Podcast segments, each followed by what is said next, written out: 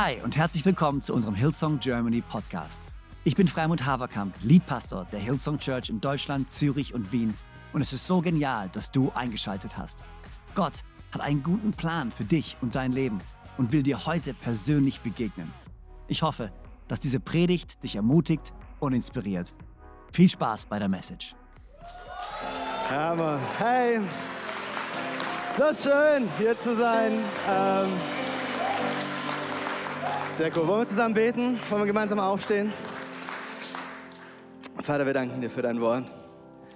Wir danken dir, dass du uns heute Morgen begegnen möchtest, wo auch immer wir sind. Hier vor Ort, an jeder einzelnen Location. Gott, wir sind gebunden an Raum und Zeit, aber du nicht. Dein Wort ist ewig, es ist ewig Bestand.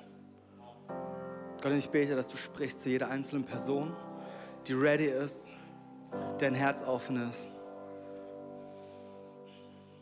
Gott, wir wissen, dass wir dich brauchen. Aber manchmal vergessen wir es. Manchmal versuchen wir es alleine.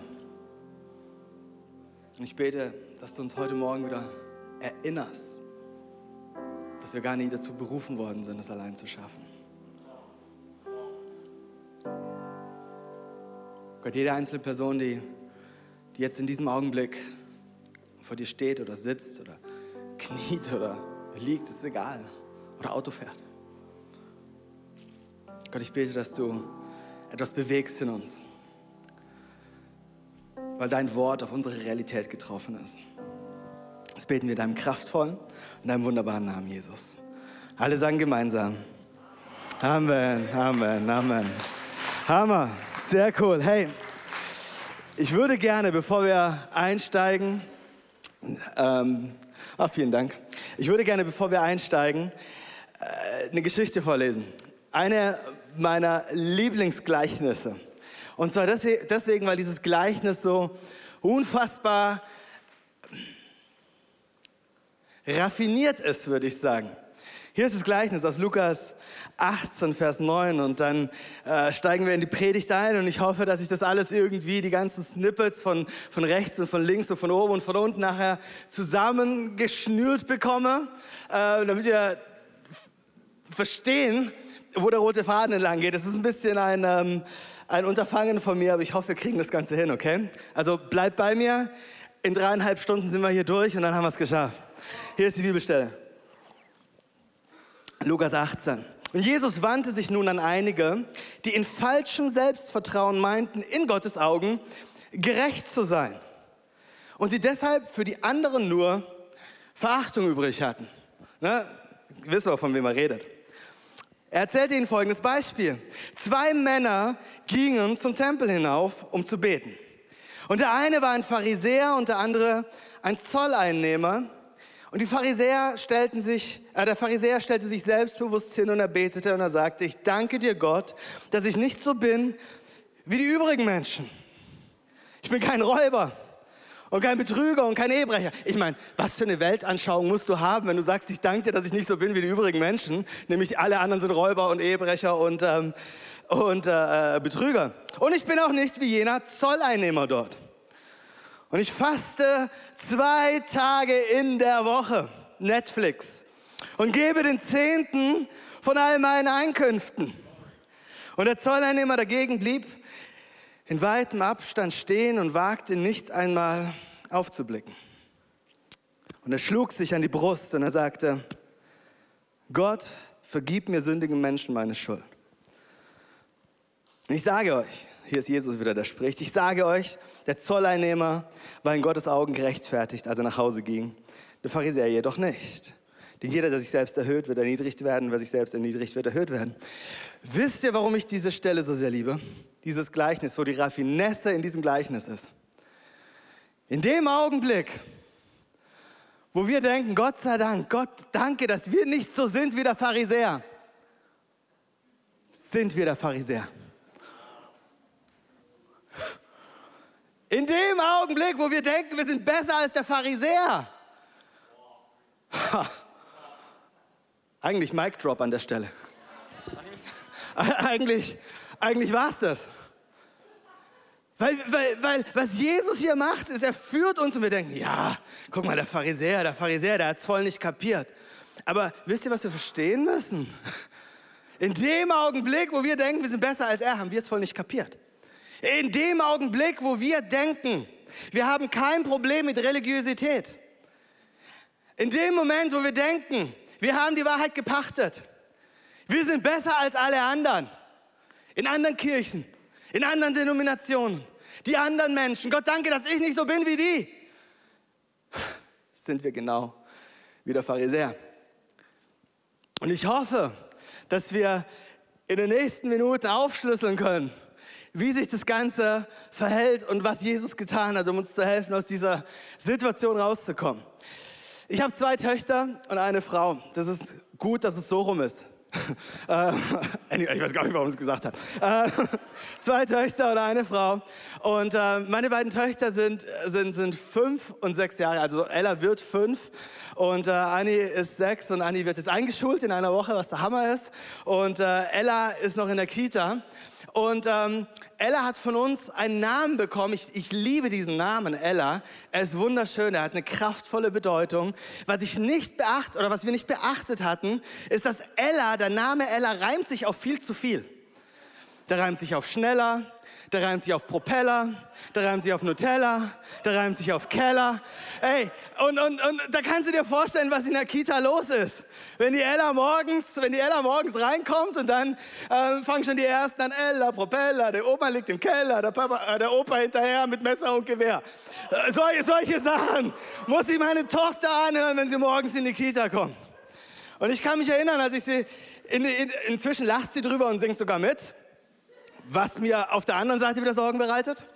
Aber äh, ich kann mich noch genau erinnern, als, sie, äh, als ich sie in die Kita gebracht habe und, und wir machen die Türe auf und da kommt ein drei, vier, fünfjähriger Knirps und, und fängt an zu singen, Ella Propeller, Ella Propeller. Und sie so, hör auf, hör auf.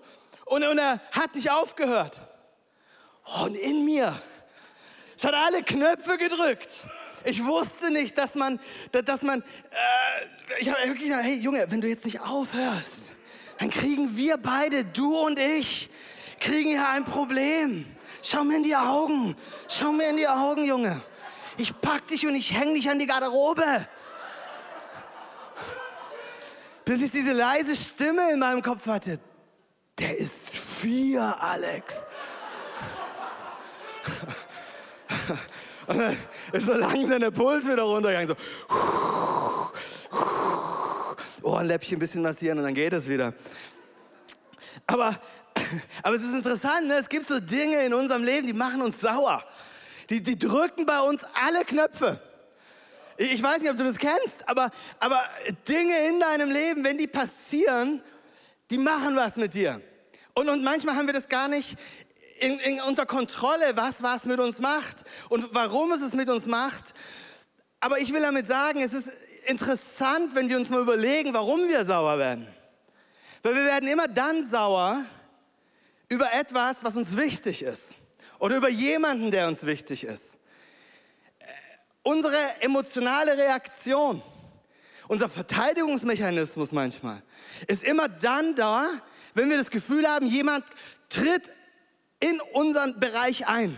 Jemand will uns etwas nehmen oder jemand will den Menschen etwas nehmen, die uns wichtig sind. Und dann werden wir sauer. Und ich finde es sehr interessant, weil, weil dieses Ding kann für uns ein Indikator sein, zu sehen, was ist uns wirklich wichtig. Die Sachen, wofür wir sauer sind, wofür wir leidenschaftlich sind, die, die sind uns wichtig. Und die Sachen, über die uns gleichgültig sind, die heben uns nicht wirklich. Also ich bin mir ziemlich sicher, wenn du mitbekommst, dass, ich weiß nicht, jetzt abgesehen von all meinen äh, Düsseldorfer Leuten, aber wenn du mitkriegst, hey, die Fortuna hat schon wieder verloren, also in Köln bricht Jubel aus, ist mir auch klar, aber abgesehen davon ist es so, ja gut, kann man sich jetzt drüber aufregen, muss man aber nicht. Ja? Warum? Weil es ist, dir, es ist dir wurscht, du bist gleichgültig. Ich hingegen, ich leide. Ich werde wütend, weil es ist mir wichtig, es bedeutet mir was. So, und, und dann habe ich weiter überlegt und gedacht, okay, wenn ich jetzt mir Jesus anschaue und mir anschaue, was sind die Dinge, über die er wirklich wütend geworden ist? Was sind die Dinge, die, die seine, seinen Knopf gedrückt hat? Wo, wo er angefangen hat, wirklich straight zu sein und Tacheles zu reden. Da könnte man erstmal meinen, ja gut, ich meine, schau mal, mit wem war Jesus denn zusammen? Mit Fischern und mit Tischlern und mit, mit was, was weiß ich, mit, mit äh, Prostituierten und mit Zolleinnehmern und mit Kranken und mit Ausgestoßenen, mit Männern, mit Frauen, mit Kindern, mit Politikern und mit Kriminellen und mit allen möglichen Leuten war Jesus zusammen. Und man könnte meinen, dass er an allem irgendwie was auszusetzen hatte. Und in jedem irgendwie was auszusetzen hatte. Und der Kriminelle muss sich besser benehmen. Und er muss erst, äh, erst äh, bevor er überhaupt angenommen wird, muss er sich erst komplett verändern. Und der Politiker muss erst dies tun. Und, und, und die Prostituierte muss erst wieder auf den geraden Weg kommen, bis sie endlich ähm, auch das Privileg hat, zu Gott kommen zu dürfen. Und, und, und, und der Fischer muss endlich aufhören zu fluchen. Aber irgendwie sind die einzigen Personen, mit denen Jesus wirklich, die, die, ihn, die ihn aufgeregt haben, waren die religiösen Führer und die religiöse Elite. Die Leute, von denen wir denken, wir sind besser. Und in dem Augenblick genauso sind wie sie. Warum ist das so? Ich glaube, der Grund dafür liegt in, in der Gesamtgeschichte begründet. Ich meine, wenn du dir überlegst, warum Jesus Mensch geworden ist, warum ist Jesus auf diese Welt gekommen? Warum hat er diesen grausamen Tod auf sich genommen? Warum hat er alles möglich gemacht, was es irgendwie gar, möglich zu machen gab, um, um unsere Beziehung mit Gott wiederherzustellen? Warum hat er das Ganze gemacht? Der Grund dafür ist, ist seine Liebe zu uns. Weil, weil du und ich, weil jeder einzelne Mensch, egal wo du gerade sitzt, weil wir Gott unfassbar wichtig sind. Wir sind Gottes Ella. Ella, Ella, ist noch so ein Ding. Ähm, so, wir, du und ich, wir, wir sind ihm unfassbar wichtig. Und es drückt seine Knöpfe, wenn Leute hingehen und sagen, ah, ah, kannst nicht mehr kommen. Ich meine, was, was hat er gemacht? Jesus ist gekommen und es stand diese Mauer zwischen, zwischen Gott und zwischen uns, okay? Und die Mauer war aber nicht nur hüfthoch, okay? Sondern diese Mauer war, war unüberwindbar. Und die haben wir selber aufgebaut. Nicht Gott hat diese Mauer aufgebaut, sondern wir haben uns diese Mauer aufgebaut. Wir dachten, wenn wir eine Mauer aufbauen, die hoch genug ist, dann sieht Gott uns nicht mehr. Und wir haben ver verpasst zu verstehen, dass wir dadurch nicht eine Mauer zwischen Gott und uns gebaut haben, sondern eigentlich uns eingemauert haben. Wir haben unser eigenes Gefängnis gebaut. Und was, Gott, und was Jesus gesagt hat, ist, ich, ich bin gekommen, um diese Mauer einstürzen zu lassen. Das ist das, was Jesus getan hat. Er hat diese Mauer zerstört. Warum? Damit du und ich über diese Mauer treten können, klettern können. So weit, so gut. Und das ist das, was wir glauben, wenn wir Jesus nachfolgen. Und jeder von euch hat heute die Möglichkeit, diese Entscheidung für sich zu treffen. Die, das Team, Leute vom Team hier in Konstanz Elias oder wer auch immer wird danach, nach dieser Message nochmal auf die Bühne kommen und dir die Möglichkeit geben, das anzunehmen für dich persönlich. Aber, aber hier kommt der Clou. Weißt du, was Religiosität jetzt macht? Religiosität nimmt diese Mauer und sagt, ja, ist ja schön und gut, was Jesus getan hat. Aber ich weiß, welche Filmchen du gestern Abend auf deinem Laptop angeguckt hast. Ist ja schön und gut, was Jesus gemacht hat. Aber ich weiß, du hast schon wieder nicht in deiner Bibel gelesen. Du hast schon wieder zu wenig gebetet. Du hast schon wieder, äh, warst schon wieder böse zu irgendjemandem. Du hast, schon, du hast gesagt, du würdest aufhören zu rauchen. Du hast doch nicht aufgehört. Und du hast schon wieder so einen Film angeguckt, obwohl du Gott gesagt hast, du guckst ihn nicht an. Irgendwie ist jeder zweite Ding hier so ein Film übrigens. Verstehst du, was ich meine? Und in, in dem Augenblick, wo Religiosität in unser Leben kommt, ist es nicht mehr, Jesus hat die Mauer zerstört, sondern es ist Jesus und. Jesus und. Jesus und. Und weißt du, was wir machen? Jesus und, Jesus und, Jesus und. Und wir bauen die Mauer wieder auf. Und wir fühlen uns nicht gut genug. Wir dürfen nicht mehr zu Gott kommen, weil wir uns nicht mehr so verhalten haben, wie wir eigentlich versprochen haben. Und das drückt die Knöpfe von Jesus. weil wir genau das, was er eingerissen hat, durch unsere Religiosität wieder aufbauen. Hier ist es, Paulus sagt in Galater. Er sagt, vielmehr bin ich es, der sich schuldig macht. Und zwar dann, wenn ich das, was ich niedergerissen habe, wieder aufbaue. Denn damit erkläre ich das Niederreißen nachträglich für falsch und erweise mich selbst als ein Gesetzesübertreter. Ein paar Verse weiter. Ihr unverständigen Galater. Ihr, wie, ihr unverständigen Galater, habt ihr so nicht begriffen? In wessen Bann seid ihr nur geraten? Wörtlich schreibt ihr, wer hat euch verhext? Wer hat euch verhext? Was ist passiert? Wer hat euch verzaubert? Jesus Christus, der Gekreuzigte. Er wurde euch doch mit aller Deutlichkeit vor Augen gestellt. Ihr, ihr habt doch genau kapiert, worum es geht. Jetzt lasst mich nur das eine wissen. Habt ihr den Geist Gottes bekommen, weil ihr die Vorschriften des Gesetzes befolgt? Oder habt ihr ihn bekommen, weil ihr die Botschaft, die euch verkündet wurde, im Glauben angenommen habt? In der Kraft des Geistes habt ihr begonnen. Und jetzt wollt ihr aus eigener Kraft das Ziel erreichen? Ihr habt so gut angefangen. Und jetzt auf einmal hat euch irgendjemand eingeredet, dass Jesus allein nicht mehr reicht. Dass du dich jetzt, dass, dass du immer an Jesus und Jesus und Jesus und und wenn du dich nicht genauso verhältst, wie du dich zu verhalten hast und zu Hause nicht genau das Richtige getan hast und nicht die richtigen Seiten gelesen hast und nicht die richtigen Hörbücher gehört hast und nicht die richtigen Predigten gehört hast und äh, aufgehört hast zu geben und dies und jenes, uh, dann weiß ich nicht, ob du noch zu Gott kommen kannst. Wie, was um alles in der Welt ist passiert? Ihr habt in der Kraft des Geistes begonnen und jetzt wollt ihr das eigene Kraftziel erreichen? Seid ihr wirklich so unverständlich? Ihr habt so große Dinge erlebt. War alles umsonst? Wirklich umsonst? Und ich glaube, das ist der springende Punkt.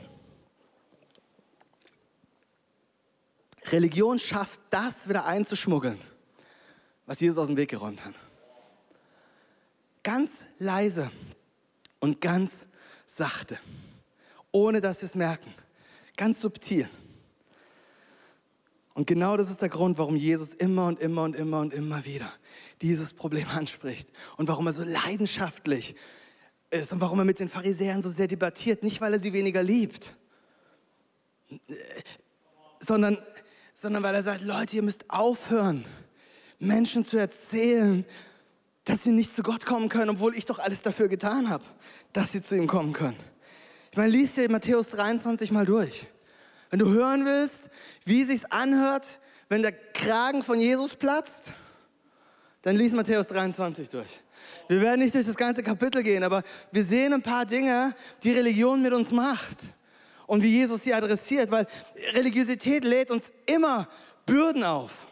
Wenn wir das Gefühl haben, dass unser Leben mit Jesus schwerer ist als unser Leben ohne Jesus davor, wenn wir das Gefühl haben, es ist schwerer zu performen als davor, dann leben wir nicht in einer Beziehung mit Jesus, sondern dann versuchen wir, einen religiösen Standard zu erreichen.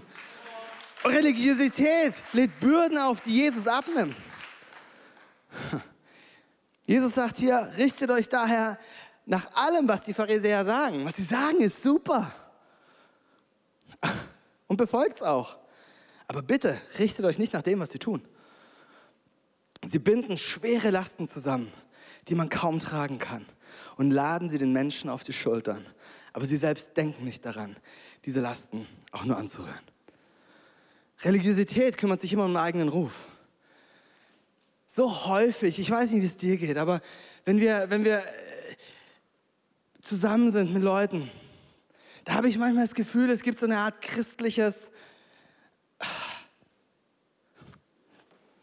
Jesus alles getan hat. bei mir hat er das getan. Oh, ey, Hammer. Ich freue mich so für dich, Bruder. Aber bei mir hat er das getan. Oh, das ist schon eine ziemliche Hammer. Bei mir in der Firma. Oh, bei mir, bei mir, bei mir. Und alles, was sie tun, sagt Jesus, tun sie nur, um Leute zu beeindrucken. Sie haben es gern, wenn man sie auf der Straße ehrfurchtsvoll grüßt.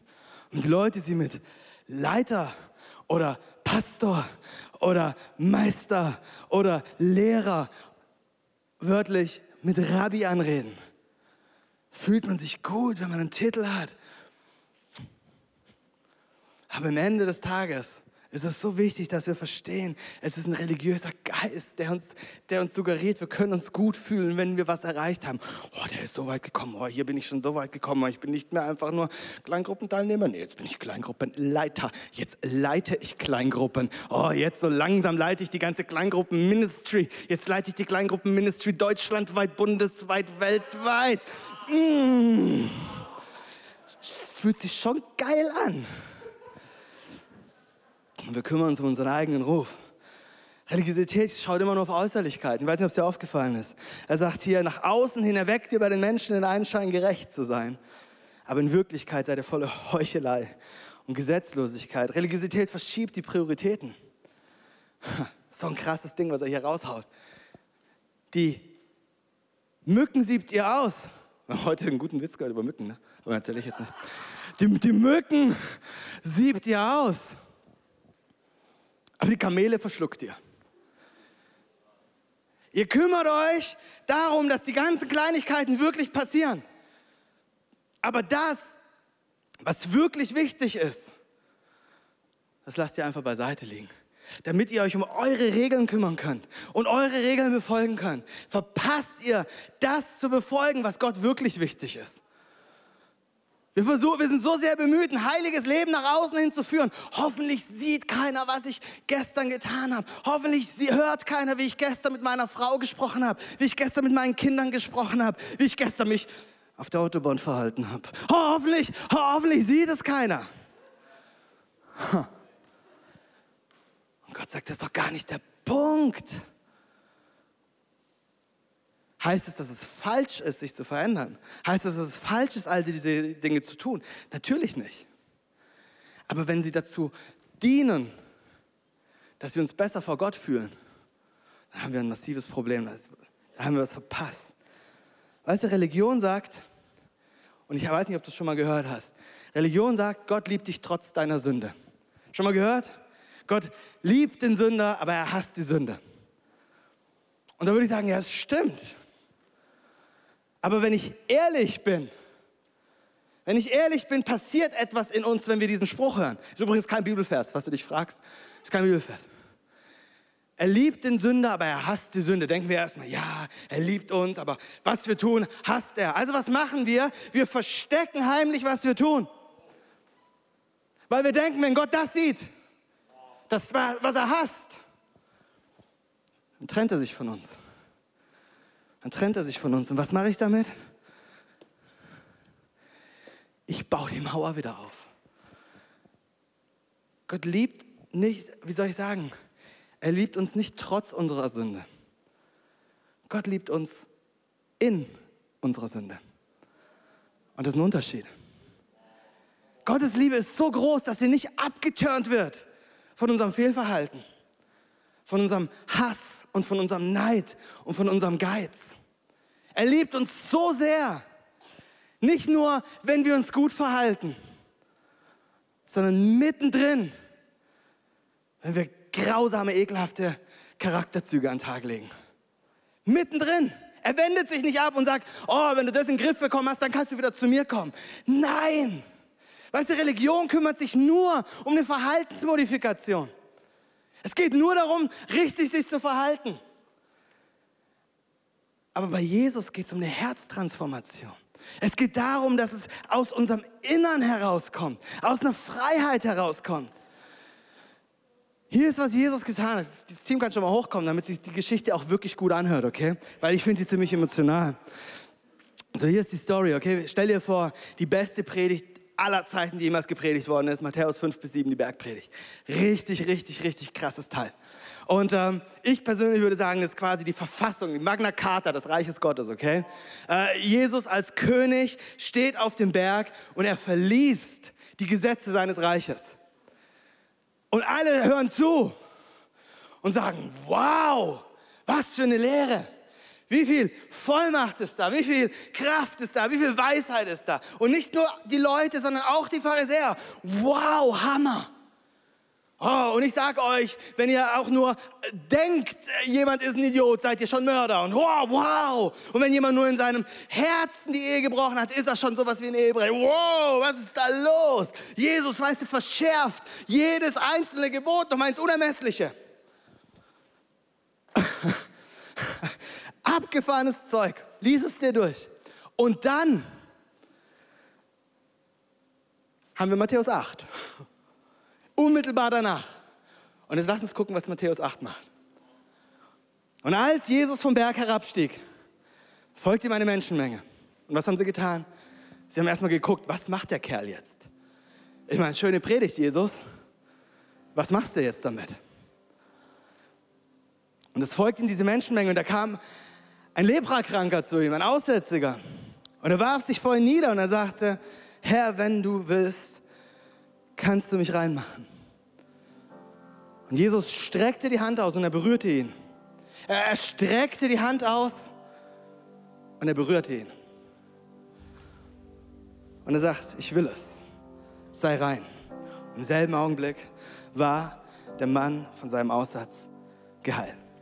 Die Geschichte hört sich erstmal an wie eine nette, hübsche Jesus-Geschichte. Jesus, der den kranken Leuten hilft.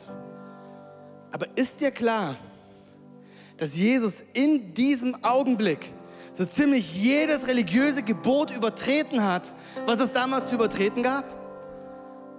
Dass er das Gegenteil von dem gemacht hat, was die Leute von ihm erwartet haben? Lepra ist eine fiese Krankheit.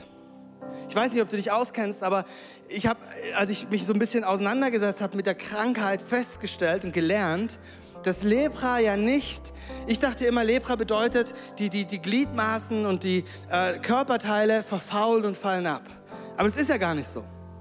Das Problem bei Lepra ist, dass, dass die Nerven absterben. Und in dem Augenblick, wo die Nerven absterben, kannst du nichts mehr fühlen. Du, du, du berührst etwas und du merkst nicht, ob du es berührst. Du, du läufst über Glas und merkst barfuß und merkst nicht, dass deine Füße zerschnitten sind. Und dadurch kriegt deine Haut Wunden, ähm, wird, wird infiziert durch Bakterien, Bakterienkeime bilden sich und, und du, du entzündest dich und diese Entzündung bringt dann deinen Körper dazu, dieses Körperteil abzustoßen es muss abgeschnitten werden. Du spürst nichts mehr. Das ist, was Lepra in erster Linie zu dir macht, mit dir macht. Und jetzt geht Jesus hin. Ah, ich muss noch was anderes sagen. Und das Problem damals war, niemand durfte Leprakranke berühren. Sondern die mussten, wenn sie irgendwo hingelaufen sind, von, von ganz weit schon rufen, Aussatz, Aussatz oder unrein, unrein, unrein. Unrein, unrein, unrein. Geh weg von mir. Geh weg von mir, berühre mich nicht, komm nicht zu mir, weil ich bin unrein. Also leben diese Leute in der Isolation, physisch und psychisch, sind am Ende Ausgestoßene. Und in dem Augenblick, wo du einen Unreinen berührt hast, wurdest du selber zu einem Unreinen erklärt. Religiosität hat es mit dir gemacht. War ursprünglich ein gutes Ding, zu sagen, hey, bleib lieber von Leuten weg, die Lepra haben, sonst kannst du es selber dir einfangen. Was daraus gemacht worden ist, war die Hölle. Und so sind diese Leute abgesondert worden. Und jetzt kommt genau diese Person zu Jesus und sagt, wenn du willst, kannst du mich gesund machen. Und Jesus übergeht jedes einzelne religiöse Gebot. Und er berührt diesen, diesen Menschen, der seit vielleicht Jahren nicht mehr berührt worden ist.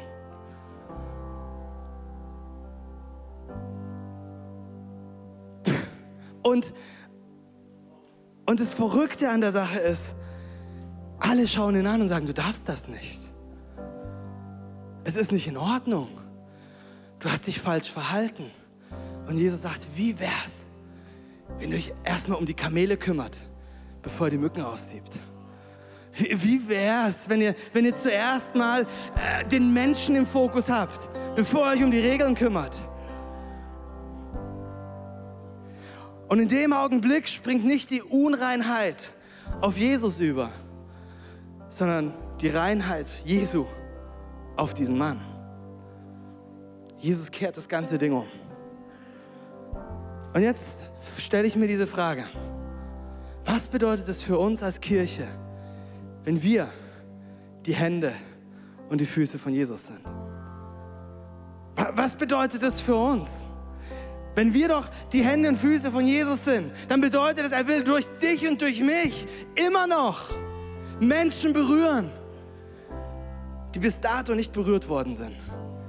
Menschen erreichen, die nicht erreicht worden sind. Und Menschen verändern, die sich bisher zurückgezogen haben. Dann bedeutet es, dass, dass er von uns verlangt,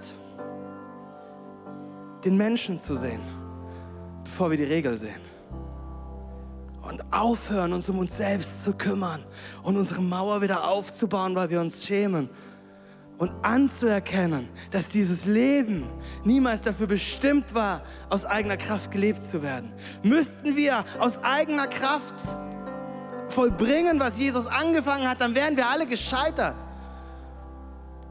Aber das war niemals sein Plan, sondern sein Plan war, in seiner Gnade zu leben Sie ist nicht ein Startblock und jetzt rennen wir von dort aus weiter, sondern sie ist vielmehr unser Vehikel, was uns nach vorne bringt. Wir sind in ihr drin.